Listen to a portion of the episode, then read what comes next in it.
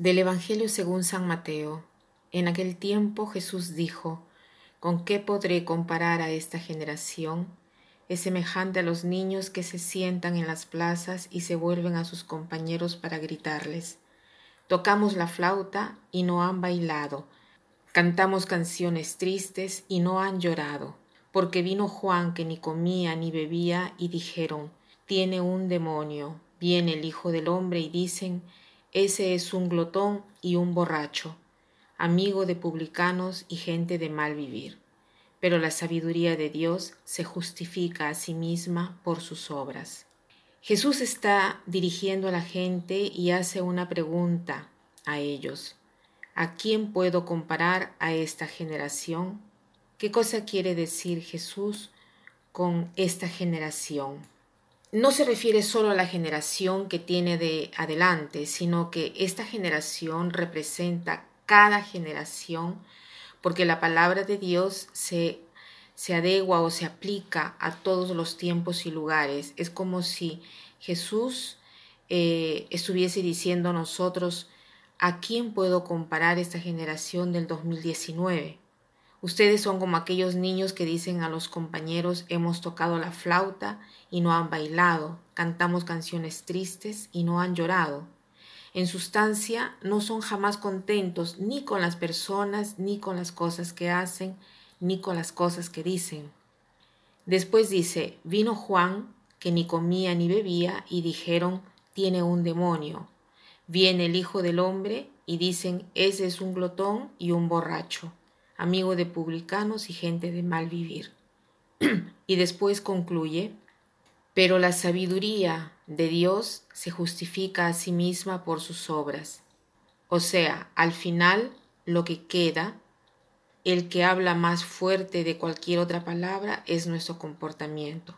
Al final, nuestras obras dirán quién verdaderamente somos. Por lo tanto, no debemos preocuparnos de las críticas, porque las críticas, cualquier cosa hagamos en la vida, seremos siempre criticados. Lo importante es que tratemos de hacer el bien. Entonces la crítica se apagará por sí sola. No hay necesidad que nos preocupemos de demostrar el contrario, porque la, la verdad se abrirá camino. Dice aquí, la sabiduría de Dios se justifica a sí misma por sus obras. O sea, lo que hago, si es bueno, se notará. No hay necesidad que me esfuerce tanto para defender a toda costa mi punto de vista, mi verdad, mi honestidad. La honestidad se abre camino por sí sola. Entonces veamos hoy qué cosa el Señor nos quiere decir a través de estas palabras. De repente el Señor nos quiere estimular hoy a que hagamos críticas que sean constructivas, que lo que está diciendo hoy es que no basta la crítica, sino la crítica constructiva. ¿Por qué? Porque si nosotros criticamos solo por criticar, para demoler, no cumplimos con la tarea que nos ha dado de saber valutar las situaciones. El Señor nos ha dado una inteligencia para poder conocer, juzgar lo que es bueno y lo que es malo.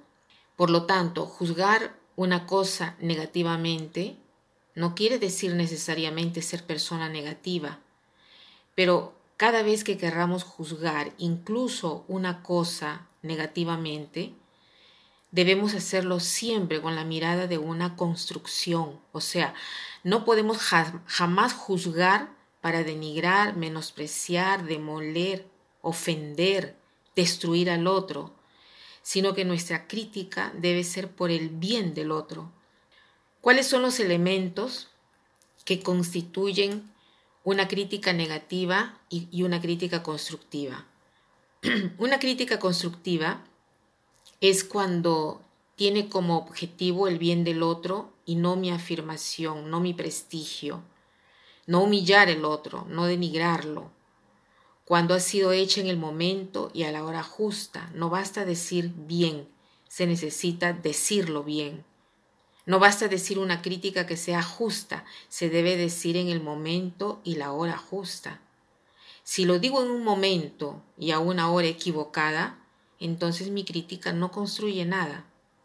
Por ejemplo, una hora y momento equivocado podría ser cuando una persona está cansada, cuando una persona está lista para hacer otras cosas. ¿Cuál es el espacio equivocado? Cuando una persona está delante de otras. El elogio lo puedo hacer en público.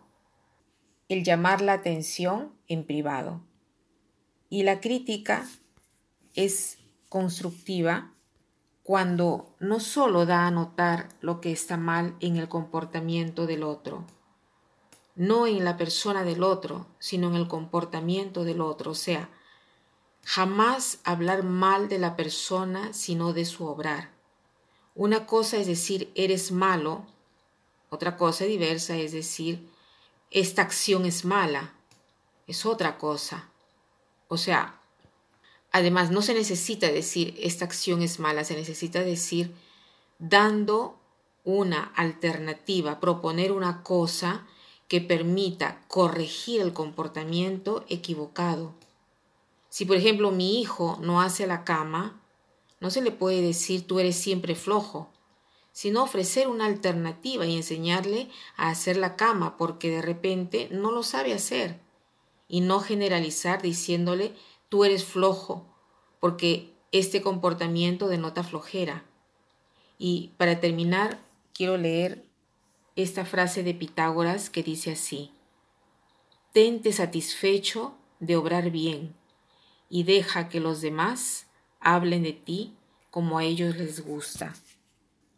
Tente satisfecho de hablar bien y deja que los demás hablen de ti como a ellos les gusta. Que pasen un buen día.